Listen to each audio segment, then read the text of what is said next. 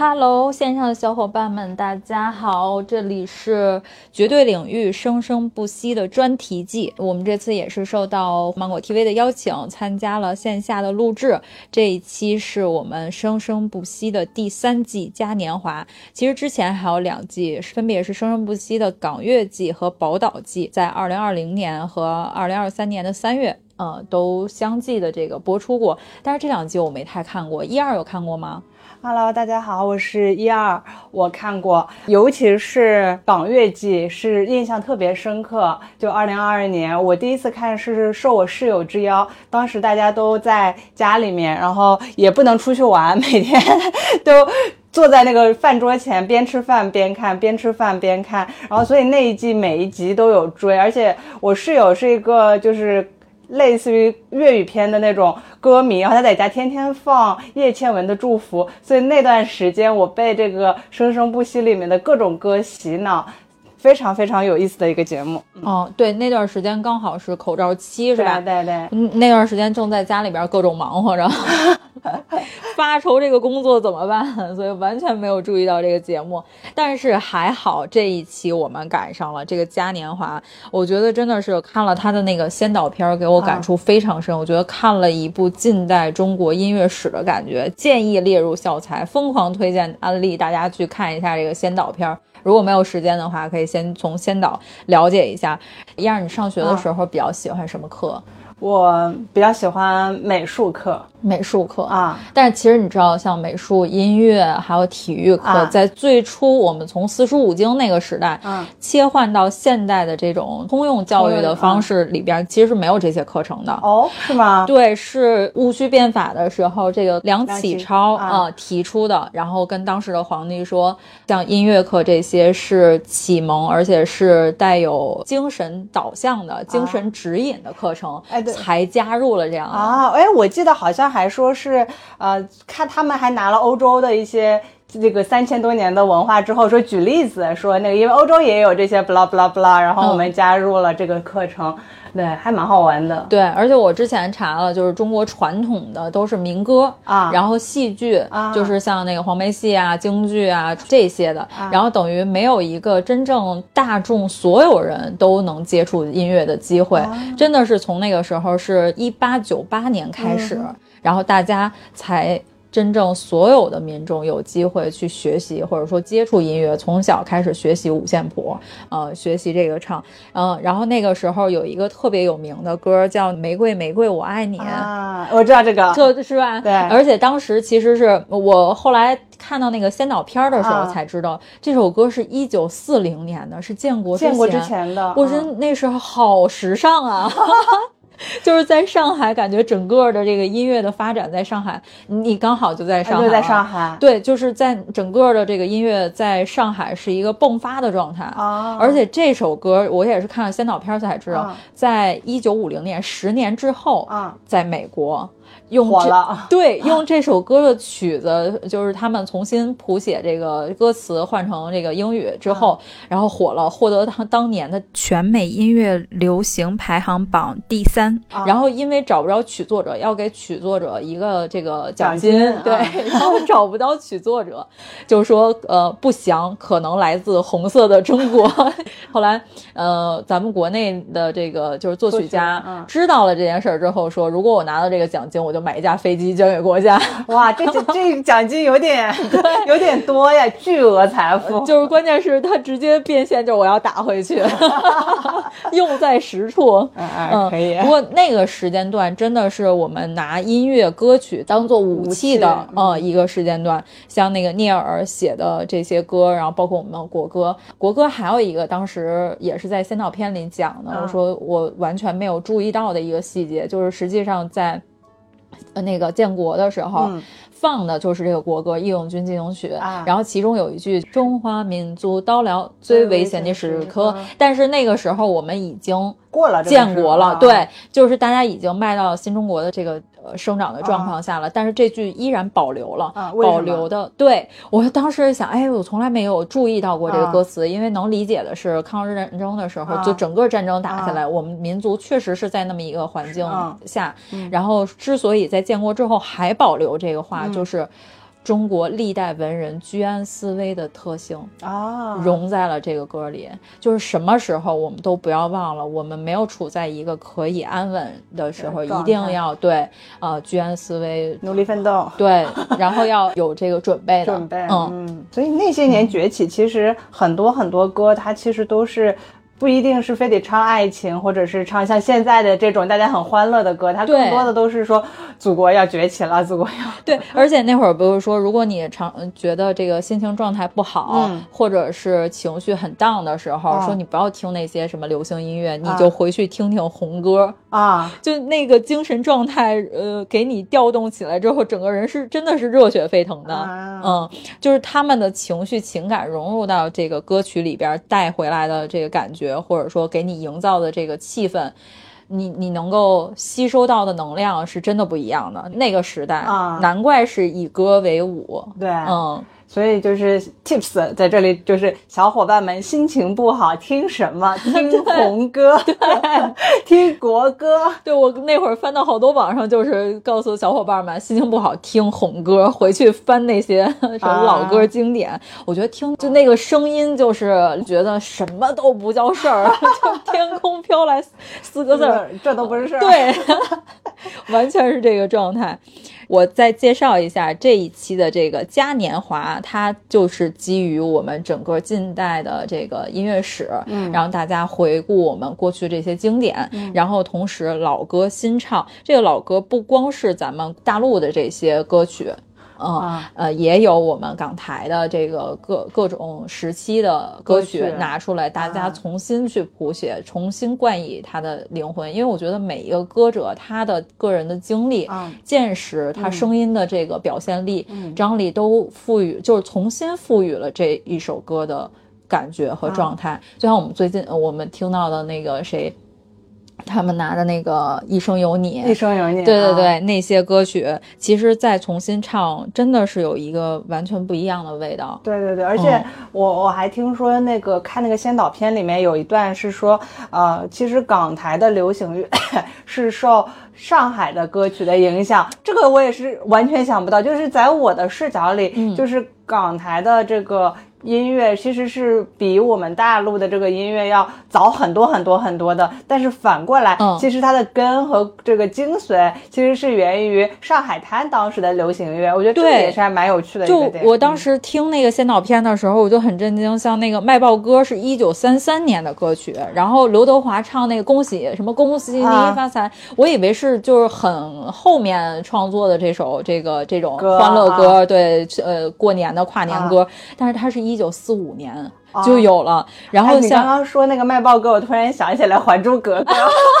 我这《还珠格格》里边有卖报歌，就是在那个一个罩子里面，哎，不是，就是车里面，他们当时是出去旅游啊，还是就是那种去外面的玩耍，然后紫薇和小燕子坐在这个这个和皇帝皇阿玛一起坐在一起，他们当时唱的就是卖报歌，我这个感觉纯纯的被骗了，以为这是古代来的歌。对啊，这这个是好很震惊啊，这一下穿越了啊。然后像还呃，就刚才说的那个《玫瑰玫瑰我爱你》和在《长相思》那部电影里边那个《夜上海》，就是什么《夜上海》《夜上海》，然后都是陈歌辛老师作曲编写的。然后那个时候就黄沾。然后特别有名那个呃，这个这个词作者，然后他当时见到陈可辛的那个儿子，就是说我是喝着你爸爸的奶长大的，就是我是受了整个上海音乐的这个影响，对影响，然后。才有今天这些作词作曲的这个这个成绩出来，所以那个时候真的啊，好自豪啊！看到之后，那这一次嘉年华的海报也是节目组格外的用心。那这一趴就交给我们专业选手一二来给大家专业分析一下。好嘞，这个体现我专业素养的时候到了。啊，首先说一下，就这个海报整体看下来，你乍一看好像就是一家人在吃团圆饭，在一棵浓密的大树上下面，但仔细看一看，其实它是一幅中国的山河图。其实我们上次聊那个溥仪的那个时候，聊末代皇帝其实也说他那个海报里有一个末代江山，其实这些都是中国在设计海报的时候非常隐晦的，会把一些很暗示的东西放在这个海报里面，然后大家要仔细看、仔细品味，才知道说哦，海报的内涵是这个样子的。而且可以看到一家人吃饭，他刚好是五个人在桌子上，有一个老爷爷，然后边上围了四个呃年轻人，那其实就跟我们的那个国旗五星红旗很像，哦就一个大脚，一个大的哦，你不说我还是没注意到，它这个位置是呃，真的是这呃老人是单独坐在那个大五五颗五角星星的位置哎啊。对，然后在我们这个外圈的这里，我们还可以看到这个爸爸妈妈带着小朋友在玩。那其实这个在我的看来，其实就代表着中国的澳门。中国的香港，然后在边边上，这个妈妈是一直是这个一家人，大家都穿的红色衣服，然后在玩耍。妈妈张开手，在这个边边上有一个像中国台湾的这样的一个小男孩，就妈妈张开双手说啊，哦等待着你回来的这种感受。对，赶快回到妈妈怀抱吧的，呃，小男孩也是冲着他。哦，所以他等于从圆桌嗯到下面，他刚好有一个跟那个地毯似的，就是啊整个也是一个一个团圆的这个感觉，然后等着这个小男孩跑回回归回归到我们这个怀抱。对，嗯，而且这个桌子上你可以看一看，嗯。其实它还有中国的八大菜系，就是它的这个细节都是把中国人的很多智慧，或者是说中国的很特色的东西全部融融入进去，所以叫嘉年华嘛。那中国人大部分啊，大家都是以民以食为天，大家都要吃，所以桌子上也放了八大菜系的东西。那还有还有。最象征中国的是什么？团圆的饺子，大家过年的时候，对各个日子都要吃饺子。嗯，对对，恰巧我们今天录节目也是一个要吃饺子的季节，日子，对，嗯是个冬至。对，然后我们还可以看一下，说这个。桌子的地板下面，其实你看到你刚刚说是地毯，其实它是百年唱片的意思，就是它是一个唱片，圆圆的。你看地毯通常是不规则的，对或者是说它是个方形的，然后它是一个圈一样的东西，其实它代表的是说一个唱片形状，只是说正常唱片是黑胶的嘛，黑色的，但它这个是一个木头的，但是它的意象的话就是一个唱片的感觉。嗯，对，而且我记得我看前两季，他们都是说会把每一季挑出十首经典的歌曲，然后收录到这个唱片里，生生不息的这个最佳十佳唱片、百年唱片里面。嗯，哦，对，而且。我觉得这张海报主要还是表达的就是家是最小的国，国是千万的家，凝心聚齐，四海一家，然后天佑中华，国泰民安，整个的这种感受非常明显。确实是，这专业分析就是不一样啊！一下看到了我忽略的这么多细节，我那会儿看到就是觉得团团圆圆的这个感觉啊，一家人一起吃饭很有代入感啊嗯，因为春节的时候就自己家里边人聚会也是这样聚餐，对，啊一下子觉得哎呀又热闹，然后又喜庆的感觉，嗯看到就欢乐开心。可以的，就怪不得我最喜欢美术课，这个有原因的。那那我其实昨天也是我第一次去看我们的现场节目，但是我去了之后，给我感觉更像一场音乐的盛宴，也是一场音乐会的感觉。但是那个比赛机制，我倒是有一点小小的困扰，而且昨天也有一些嘉宾缺席，不是所有的一家人整整齐齐。嗯，那米娜家你。就听说你看了前面的两季，要不要给大家介绍一下？说整体的这个机制和参赛的人员都有谁啊？哦，是十二位歌手分成两个家庭，女生队由韩红作为家长带队啊，哦呃，带领的黄绮珊，还有王心凌、谭维维、郁可唯啊、这五位叫五朵金花啊啊、男生队由孙楠作为家长带队，啊然后带领着古巨基、陈楚生、胡彦斌、汪苏泷、周深，还有宋亚轩，叫 OK，葫芦娃七兄弟，七兄弟，对，那爷爷在哪里？何 炅，何老师何。老师是吧？何老师，昨天他自己还 Q 说年这个年近五十，然后说喝牛奶和打篮球还来得及长高吗？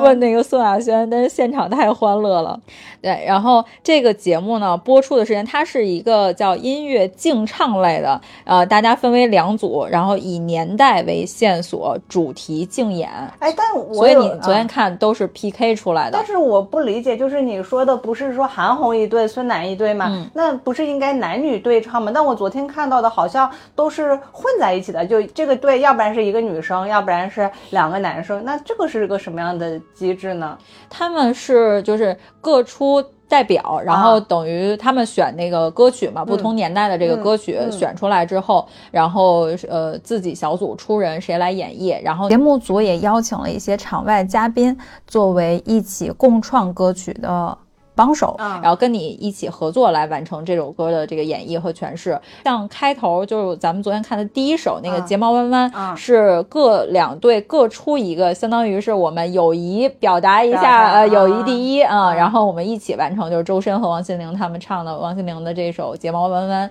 是开场的曲目，它是不作为竞赛单元的。哦，明白。对，然后后面你看出来的就都是这个属于 battle 的这个状态啊，嗯，然后一组是女女就是女生队出来，然后他可以挂一个场外的这个嘉宾，然后一组是男生队出来，又邀请那个。容容祖儿嗯，他们，然后这个女生队又邀请了这个韦礼安啊，对他们共同去演绎完成他们选的这个年代的这个歌曲。明白，原来昨天还有嘉宾，我以为大家都是这个队伍内的 人选。嗯，对。我觉得也是为了更丰富这些音乐，然后也给更多的音乐人的这个机会吧。因为这理念真的挺好的哦。播出时间刚才说的这么热闹，播出时间大家可以关注一下，是从十二月二号开始，每周六中午十二点在芒果 TV 播放，然后晚上每周六晚上十点是在湖南卫视播放，然后 TVB 也可以看，是在每周日的晚上七点半。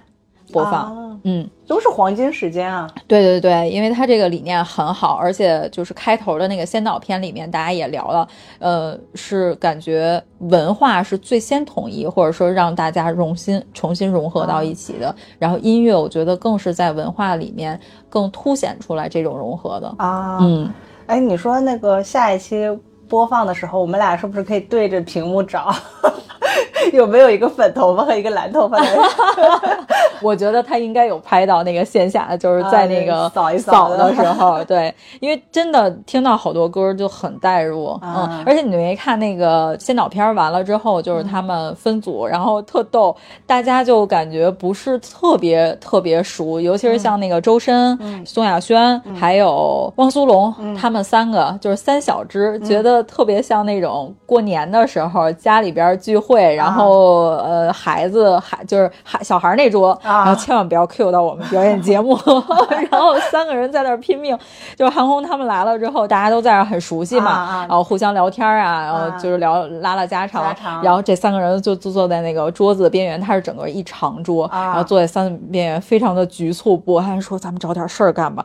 王所就说导演导演给我们安排点活儿。然后后来就那个韩红他们坐在说，哎，我们倒点水吧。然后宋亚轩特机灵，站哎，我给我给你们，我给姐姐们倒。水，然后就说，然后周深看说：“你别一人倒啊，我也来。” 然后那个汪苏泷最逗，说：“那我们先洗洗杯子吧，这个杯子有点有点脏。”然后三个人就端到那边开始洗杯子。然后周深说：“这这点杯子我们能洗一季。”所以我觉得这个就生生不息这个节目，除了歌好听，我觉得。全场的笑点也很多，就是大家都可以从中感受到说家的感觉，就好像这就是一家人整整齐齐在那，然后有年纪长一点的，年纪小一点的，然后大家唠唠唠家常，开开玩笑，互相查一查这种啊。就是我们可能觉得，哎，我们都不熟啊，之前可能大家都听说过，这但是真正到这儿的时候，我们都说同样语言，我们都哼唱着相似的这些歌谣，马上就可以拉近距离。我觉得这个是就是音乐，它是完全跨越时。间感觉的，就是如果把时间我们不看成是一个时间线的话，它是一个一个动作的碎片，或者是一个动作的切片的话，就感觉是瞬间我听到某个音乐就带入到了我曾经的，比如说上学时代，或者说小的时候和妈妈一起听到的什么老歌，一下子就。带入到那个时间的情绪状态，什么就感觉空气的味道都变成那个时候的了，就真的特别快的消除隔阂和所有的年龄差距的神奇的旋律。嗯嗯，哎，那我们要不要先聊一聊这一期我们去来录制的整体感受啊？嗯我最大的感受就在外面等着的时候，啊我们等候的那个区，啊你当时说的那句话，我是越来越带入，就是说，完全是拍鱿鱼游戏的场地。啊，嗯，就是这个也是 Mina 酱第一次作为观众参加录制综艺节目是吧？对，啊，就因为我们之前就我自己啊，因为工作原因，我可能还在电视台去过，但可能就是在里面就是内场忙活的人。我这次也是第一次作为观众，然后还蛮有趣的，竟然大家要做过安检、收手机，然后比 对，我是我是我是来参会的嘛，感觉所有的东西围围巾什么这都要上收，那也是为了尽可能的给大家呈留下现惊喜。对，留下惊喜，然后不去透露任何的信息，嗯嗯，也是为了让我们更好的能专心欣赏这些音乐嗯确实进去之后没有的可以，可玩，对吧？我甚至连搜索一下，哎，这是哪首歌，什么背景，就安静的听他介绍就好。啊，我觉得这也挺好。其实嗯我们现在也很难有一个时间点完全脱离手机，然后对就完全就是说沉浸在一个事情里面。嗯。我一出来发现，哎，九十多条消息。对，关键是没有觉得过了那么长时间，啊啊嗯，嗯。每一首歌，每一个人的演绎组合的搭配都很惊艳，对。嗯嗯，就这个是我挺意外的。哎，那米娜酱，你进去演播间感觉怎么样？就是有没有觉得富丽堂皇？我就是它的那个光柱啊，哇之前在电视上看没有很明显的感觉，啊然后近距离的坐在下面之后，就觉得好像迪奥的那个红 对口红的那个包装，然后上下上下动，我就很担心不会掉下来。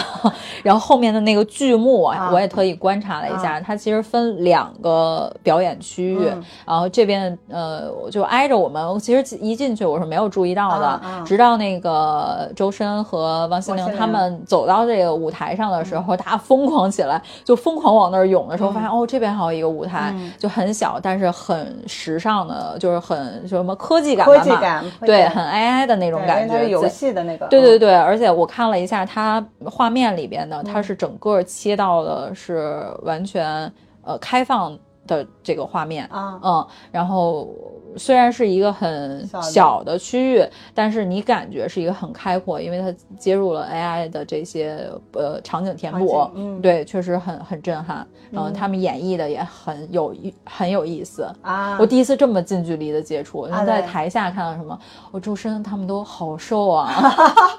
对，还有就是因为他因为有两个舞台，就是我们一开始以为说我们离主舞台很远，后来真的是焉知非福，对。因为我们是离小舞台最近的那一波，我们就是约等于就是。趴在那个舞台边边，可以直直接的看到这个明星的永演出远不知道人生的惊喜在哪一刻。对，然后大家就一起都呼呼就拥到那边去看他们第一首演出。嗯，而且发的那个就是等于是我们的手手环然后会根据现场不同的歌曲的情感，然后调整这个颜色，嗯就是让你。不自觉的就跟着晃起来，然后哼唱着这些嗯熟悉的这个旋律，脑海中思索的就是过去曾经那个时候哼唱这首歌的时候，我我在干嘛？哎，睫毛弯弯的时候你在干嘛？第一首啊，睫毛弯那个时候上学，高中还是什么时候？然后那个时候就爱你，啊然后睫毛弯弯，嗯就感觉好甜，嗯，空气中弥漫着粉色的感觉，然后那种初恋懵懂心动的状态，哎，反正很美好。啊，而且一定是 KTV 必点曲目，睫毛弯弯嘛，对，睫毛弯弯，然后那个爱你，然后包括那个时候周杰伦的那些歌，啊就就就是 KTV 必点曲目。你知道，就是我看到第二季还是第一季，我不记得具体那个技术了。就是当时王心凌的《爱你》成为一众宅男的神曲，我跟你说是真的，我现在最近一次去 KTV，、啊我一点这首歌，然后说大家欢乐一下吧，点这首歌，点这首歌，女生的欢乐是在于唱，男生的欢乐全都在下面跳，我都震惊了。我说你们都什么时候学的？我说这需要学吗？是刻在灵魂 DNA 里的反应。哦，就是五大三粗的在下边，各个就是现在已经已经就是成为爸爸了，然后可能在工作岗位中特别这个呃职位和平时很约束严谨的这种人，你就看着他们在下边跳爱你的时候，我就错觉这是什么辣眼睛。但他们都很欢乐，沉浸其中。对对对对，嗯。但是他这一次在现场，我们看那个睫毛弯弯的时候，王心凌也说，因为跟他原先的那个版本是有所不一样的。对他整。睫毛弯弯的时候是不一样，因为它是用了一个 AI 演绎的形式，所以他们的舞蹈和原先的那个整体的那个眨呀眨眼睛是不一样的。哦，我突然想起来你说的，它后面的这个背景都是我们过去玩的一个叫劲舞团的那个游戏。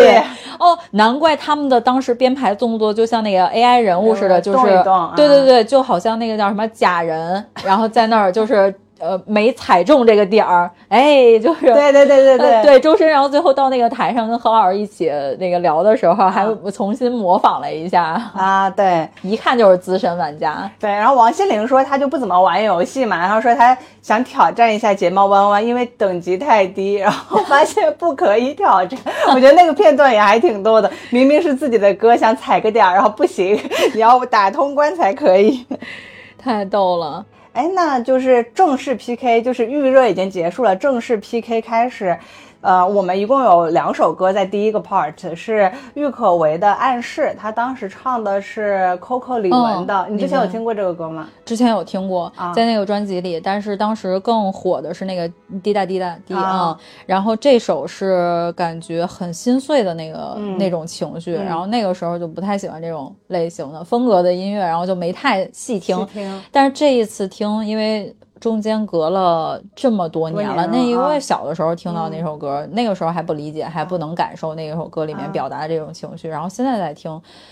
尤其是。郁可唯就是李玟是郁可唯的偶像啊，二十七年的偶像，对，二十七年的偶像，十四岁他就很喜欢李玟，然后把他当做偶像之后，然后最近出这样的事情，他站在台上用《暗示》这首歌来演绎，哇，那个时候我听的就感觉热泪盈眶，嗯，对，非常的怀念。那第二首其实 PK 的是陈楚生和汪苏泷唱的男歌的《拯救》，哎，其实这首歌是个非常非常经典。且，呃，不一样的歌。那你听这个歌和之前有觉得差很多吗？会啊，因为我觉得就是我理解的陈楚生唱歌的风格完全不是这个风格的，而且他那个汪苏泷在中间加了一段 rap，啊，一下子这个歌就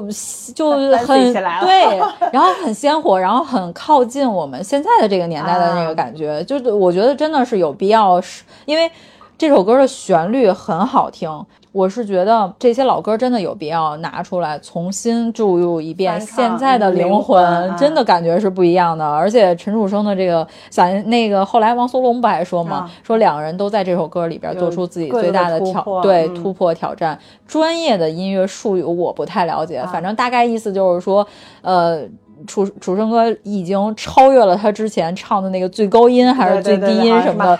对对对对，然后完全打破了他自己的这个局限性。嗯，我觉得就是参与音乐节目和很多朋友在一起，大家一起共同做一些事情的时候，都是为了突破一些自己的局限性，然后大家重新找到一个新的可以。玩的感受，其实我觉得这个节目更多是 PK，就是看起来是 PK，但其实更像是一群好友，然后大家一起玩音乐，玩的很开心的这样的一个感受。对对对，确实是这种感觉。哎，但是有一个，不管怎么样，那你来选一下，到底是李玟的暗示比较厉害，还是 全楚生和汪苏泷？哦，压力给到我这边了，因为你记得吗？我们现场投票是我们。那个没有办法，因为我们参与的是后半场，他要参与全场才能投票。那参与后半场的我们在下面就默默的比数字，现在大声说出来，你的数字是什么？好难选呀！啊，真的好难选，就是如果，哎，我。哎，但是我首先说，他没有，已经不是高下之争了。啊，嗯，他只能说你更喜欢谁，对，更喜欢谁，或者说更喜欢，呃，我更愿意接受哪一个类型的风格，对风格，那可能当下来讲，我还是更喜欢陈楚生和。汪苏泷合作的拯救。哦，嗯，哎，那我就是因为突破的这种 感觉，对感受，然后我来就是为了挑战，啊。能有一个新的自我的这个尝试，嗯。那我更喜欢的是李玟那个，就是郁郁可可唯演绎的李玟的这个《暗示》。其实我嗯之前没有怎么听过 Coco 那张专辑，这《暗示》也是我第一次听，但是我就是一度唱到哽咽，我感觉郁可唯，所以那种满含热情，还有这种让人这种情感极度饱满的这种情绪下，我是非常喜欢的。他呃，我因为咱们距离有点远，然后我没有太清楚看到他的表情，但是哦你从他的声音能够听出来他的深情，嗯和他想表达的这些情绪。然后何炅老师上来之后，呃，就是说说全程在观察柯维的那个表情，嗯就刚开始他一直是闭着眼睛唱的，哦就完全没有看歌词，然后就是在情绪的传递。啊哦，那种那种感动，就是我不能，我我不敢深入的去接收这种啊啊力量，啊！就是太触动心弦了。哎，嗯但是就是音乐可以让我们和已经逝去的人有一种对话，哎似乎他两个在那个时空里面，就在那一首歌的时间，他就跟他的偶像在一起了。对然后紧紧的，然后他们曾经的一些灵魂就传递到新的这个注入在这个歌里面，就对，感觉非常的让我感动。那就如果是平行时空的话，啊就感觉他们其实是融重叠在一起的。啊嗯，挺好的，那我们第二个了，第二趴，第二趴其实这两首歌都非常非常的欢乐。第一首是谭维维和韦礼安的歌，那这首歌叫《龙里龙里电电丝，我就不知道这首歌啊我我是真的不知道。但是你要说《Lonely Dance》啊我之前倒是听过。对对对，嗯，音乐一响起的时候，你就哦，原来是这首歌，对，非常非常好玩，叫《龙里电丝》，嗯就是如果你。如果他们说，因为 Lonely Dance 可能有几十个版本，不同的这个人的这个演绎演绎，嗯不是它不是不同的人的演绎，而是说同一个名下面有不同的，就只是同名，但是歌曲有不同的不同的歌曲。但是你要说搜《龙里电丝》，就是只有这一个版本。对，只有这一首。哎哎哎，嗯，对。那第二首是宋亚轩和古巨基的《有共情》，其实这首歌原唱就是古巨基了。嗯，那这两首，你我们先讲讲《Lonely Dance》吧。感觉《Lonely Dance》是一首现场，你有什么感受现场现场就是跳嗨了，啊？就是大家完全没有人坐在凳子上。我 自己有一个很那什么的感受，我原先其实我觉得《Lonely Dance》是一开始啊，我本来以为是一个比较忧伤的歌曲，因为你想独自舞蹈。这两个名字听起来就是啊、一个人在月色黄昏下在那儿舞一舞，喝杯酒，感觉是一个爵士乐，结果是个电子乐，就感觉大家特别特别嗨的一个就是。他也是独自 舞蹈，但是是嗨版的，就是那种自我感觉良好的独自舞蹈，并不是一个人呃昏暗灯光，然后端着酒杯静静摇曳的这个状态，而是我自我感觉良好，今天老子就要跳的这种感觉，然后台下完全疯狂。啊，对，这个嗯。台下就是观众瞬间起立，然后蹦蹦蹦，好像去了一个大型的这个 DJ 现场。对对对对对对，我觉得这个是现场氛围和我们这个看节目完全会有两个不同的感受。嗯更多的好像是参与了一个呃音乐节或者是电演唱会一样的那种感受。嗯，而谭维维这声线的力量。就不晃会被撞到地上那感觉，音浪太强。可以，嗯最强音浪。嗯，嗯，那我们宋亚轩你知道吗？其实来之前我不知道宋亚轩是谁，就、嗯就可能对宋亚轩的粉丝说声对不起啊，就是我不是这圈儿的人，对，但是我不知道宋亚轩是谁。但是现场当何炅何老师说出宋亚轩是谁的时候，米娜酱在边上耳朵被震聋。我当时毫无征兆的，我们后排发生呃发出了爆鸣般的尖叫声，啊刚好那个收音就落在了我耳旁，我整个耳鸣到爆炸。我说我的耳朵。但是，呃，我之前是看那个，就是第一期他们每个人出场的时候，啊。然后我之前对宋亚轩没有过很多的这个了解，嗯嗯。但是我发现进来的这些姐姐们什么都会说，哎呀，你都长这么高了，就啊。感觉是很小的时候曾经见过他，啊。然后就去扒了一下，然后果然就是新生代的少年的黑历史都是高清的，而且都是在导师的这个微博下，就是他小的时候，真的是十几岁的时候参加过各路的这种选秀的这个节目，啊然后他小的时候表演真的都是高清的这个视频，大家都能找到。然后最逗的就是他跟古巨基在他是应该是十几岁的时候、嗯嗯一起拍过很多个合影，就是古古巨基带着呃四五个的孩子吧，小小男孩儿一起，然后可能是参加什么活动，然后何老师还 Q 到说在。古巨就是节目播出之后，在古巨基老师的微博下面，大家疯狂的翻那个宋亚轩曾经的历史，对，就是小孩儿古。考古，他小时候的那个状态，但是他声音很好，啊，声音真的是很好，和一众唱将在一起，丝毫没有任何的这个，就是有自己的独特的亮点，在一起完成了这首歌。而且他们俩是说，事隔七年再次同台。对，七年前他们也一起 演唱过歌曲。然后古巨基在这个里面更多的是以非常以一个沉稳的这种照顾的身份，感觉就衬托着我们的宋亚轩啊、蛮嗯宋亚轩看着好小，他有二十吗？我感觉。真的好年轻啊！然后《有共情》这首歌，我之前也是听过没有？没有听过，就是觉得还挺那个时候，嗯，可是我看是九七年的时候，嗯。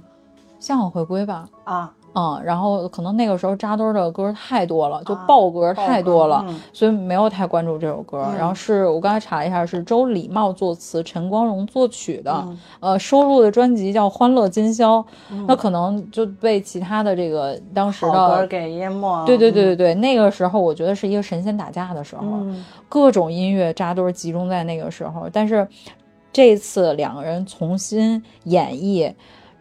就是尤其是什么都收上去之后，你能够完全安静的坐在那儿享受这个音乐，还觉得挺好的。而且中间也是加了一段嗯嗯，对，然后现场也是嗨了，尤其是我们后边的这些 妹妹们妹妹们，对妹妹们对这个疯狂唱跳，对，然后举手的时候就一直就他大家手里没有举那个投票器的时候，一直举二号二号二号，对，然后对迷妹收获。宋亚轩，我刚刚看他十九岁，是吧？对，就看着就很小，嗯嗯，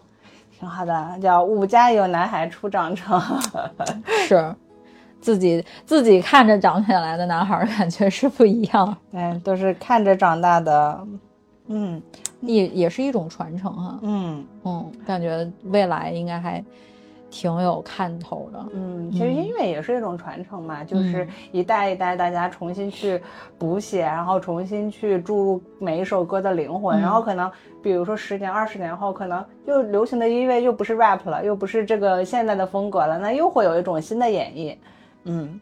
哎，那这个第二轮 round two，嗯，嗯，你更喜欢哪一首歌？我就我刚才就在思索，你如果这么问的话，啊我更哪一首歌？就是其实这两首我都不是很熟，然嗯后让我产生的这种共鸣感，就是两首都偏活跃舞蹈这一类的。但是其实我想推的是，如果大家去看的话，我就建议大家看一下谭维维唱完《龙里呃龙里电丝》之后，他用藏叫什么？藏语，藏地的那啊个唱法，啊。又唱了几句，我就觉得那个是很有穿透力和感染力的，啊。那种带有民族，啊。就是呃那会儿先导片儿就是说，其实所有的音乐来源它不是突然产生的，啊。它都是在基于一个大的民族环境和我们基于过去的音乐的基础上，然后这个重建起来的，然后一层一层在这上面叠加出来的，然后那一刻我就觉得。龙里电丝要是这样唱法的话，那就还真是感觉更不一样了。哎，但是我 我其实那一段我有点就震惊到，但后来听说是编导家的环节，我就何老师直接 Q，不要那么实诚吧。我 好像是因为那个韦礼安唱了一个唱了一版，啊对，唱了一个梗，然后何老师直接笑喷在地上了。啊，对，是嗯不忍直视。对，我觉得何老师也很可爱，在这个嗯里面。对，其实何老师也是我一直从小到大家快本嘛，然后一直一直就感觉很遥遥观望的人。嗯我虽然就是有一些拍摄机会，但从未跟何何老师有过合作。嗯但听说 Mina 江和何老师好像啊有过 非常近距离的接触，要不要我们讲讲？本人是真的好帅，好精神，而且他的体贴细致，就是在我们刚好是参加了那个活动，何老师就坐在我的斜对面哦，嗯，对，然后一众，然后黄老黄磊老师啊，他们一一众大咖就都在那一个长条的那个桌子上，然后何老师主要就是跟我们这一圈的呃 social 聊天，嗯，他真的会对视每一个人的眼睛哦，而且那个眼神很坚定，也很温柔，然后说跟你说话的时候就对视你的眼睛，然后带入到下一句的时候，然后就就对着下一个人的，就是每一个人他都会照顾到，都会 Q 到，然后我就跟带我去的那姐姐说何老师好帅啊，因为本人头发非常好，发质很好，OK，而且就是很瘦很精神，嗯，我感觉看起来他们好像看的都比电视上要瘦。啊，对，因为上镜那个镜头会把人真的是会胖真的会胖。然后何老师本人很瘦，然后很精神，也很会照顾人，思维逻辑很好。男神不愧是这么多人的男神 哎！我觉得何老师本来的人品和他的在那个娱乐圈的这个地位，大家都知道他是公认的非常好的一个厉害的厉害的。而且当时我们那一席上面有一个导演，就是很社恐的那个导演，而且就是之后拍的那些片子就是很很爆，嗯。然后但是他本人是很社恐的，然后坐在我们旁边，基本上就是。转转酒杯，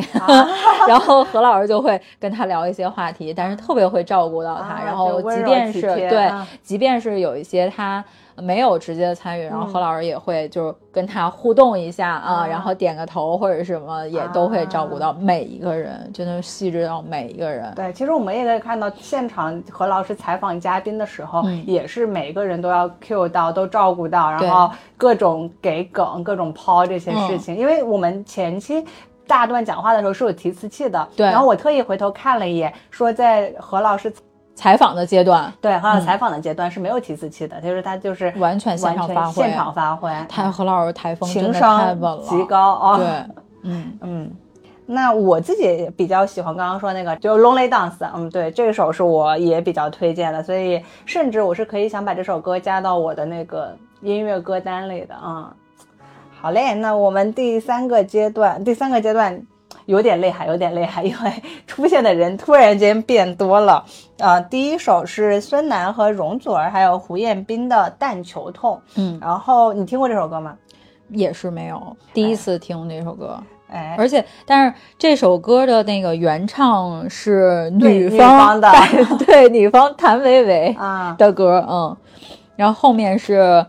黄绮珊，嗯。主唱，嗯呃，然后最后结尾的时候，那谭维维、韦礼安和王心凌、郁可唯，对，都上台陪他一起唱了最后的这一个段落，叫《一生有你》。哎，这首歌都水木年华，太熟太太熟悉了。哎，音乐一响，直接梦回那个原来的这个校园生活。校园生活，哎，那你这个水木年华的歌，你这除了《一生有你》，还有什么很喜欢的吗？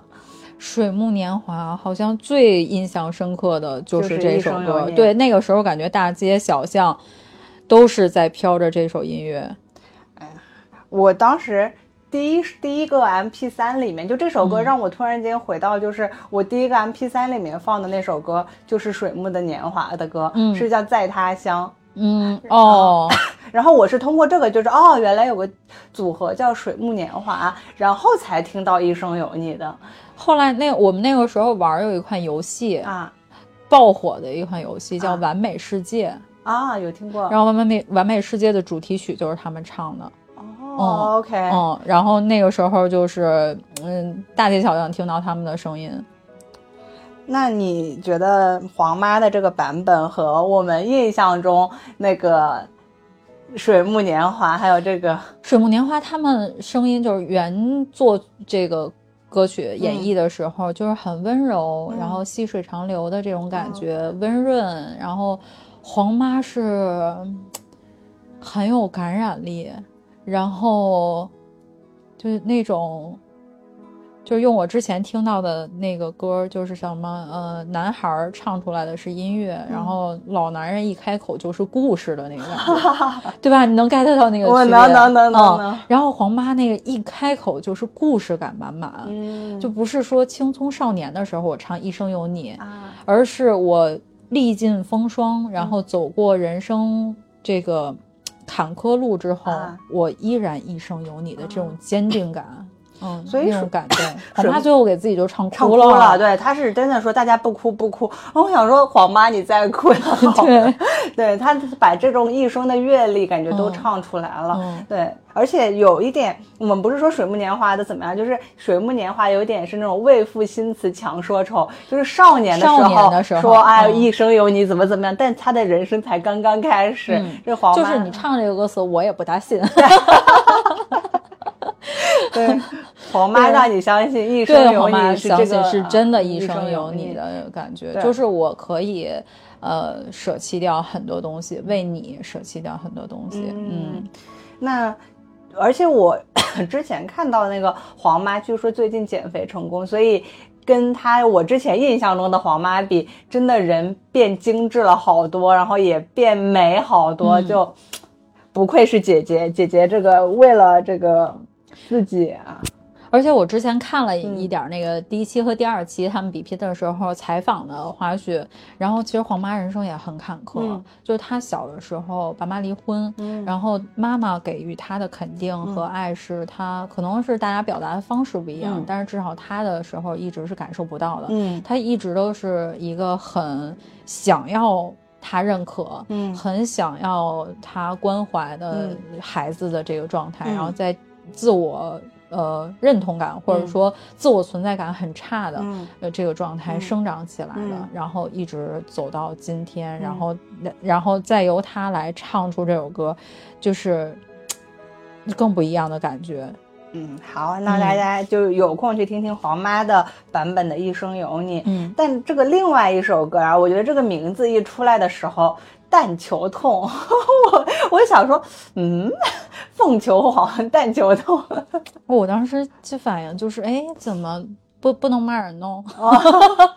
为什么是骂人但球痛，啊？就感觉好像但球是个骂人的话是吗？对，嗯，但是呃，就想说这是是就是怎么样的一种求虐体质啊，对，感觉就求你打我，求你，对对，求痛，对。但但是这个歌一旦一唱出来的时候，